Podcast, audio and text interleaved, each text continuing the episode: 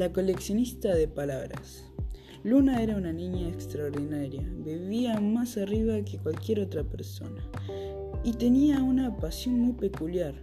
Luna coleccionaba palabras, de la misma forma que otras personas coleccionaban sellos, palabras divertidas que al decirlas te hacen cosquillas en el paladar, palabras tan bellas que hacen llorar, palabras amables que acarician el alma.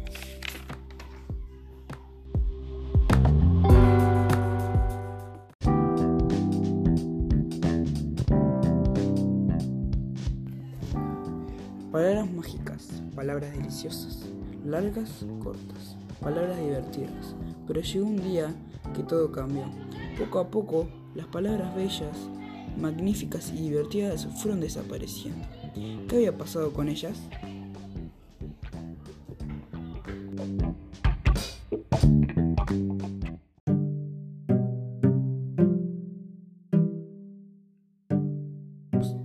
Luna preguntó a los pájaros, a los aviones, a los viajeros y a todos contestaron lo mismo.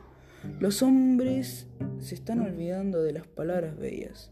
Ya no les dan importancia, están demasiado ocupados. Aquella noche Luna no pudo concluir el sueño y cuando los primeros rayos del sol enviaron las estrellas a dormir, tomó una decisión. Puso todas las palabras que poseía en una maleta grande y con ella emprendió un viaje.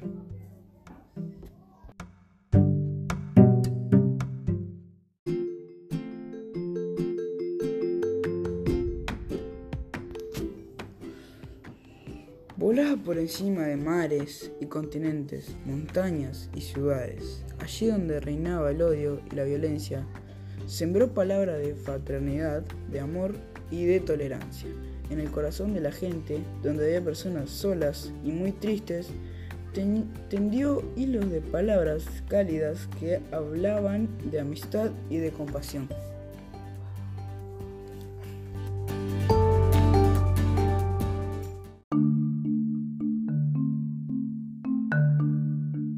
Y allí donde todos están demasiado ocupados para reír juntos y ciegos ante el milagro de la naturaleza, esparció las palabras más divertidas, locas y mágicas que poseía. Y aquellas palabras hicieron cosquillas a la gente en su nariz, su lengua y sus oídos.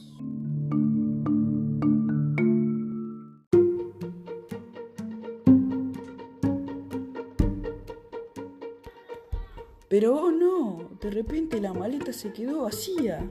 No quedaba ni una sola palabra. Luna estaba desesperada.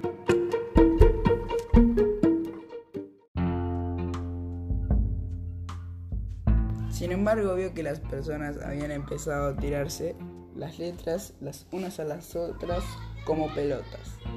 Inventaron nuevas palabras, se las regalaron, las compartieron y las dejaron volar.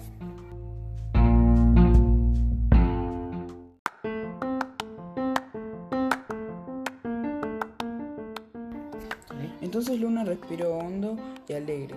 Comenzó a bailar entre ellas junto a sus nuevos amigos. Había regalado todas sus palabras, pero estaba feliz, pues ¿de qué servía coleccionar algo si no era para compartirlo?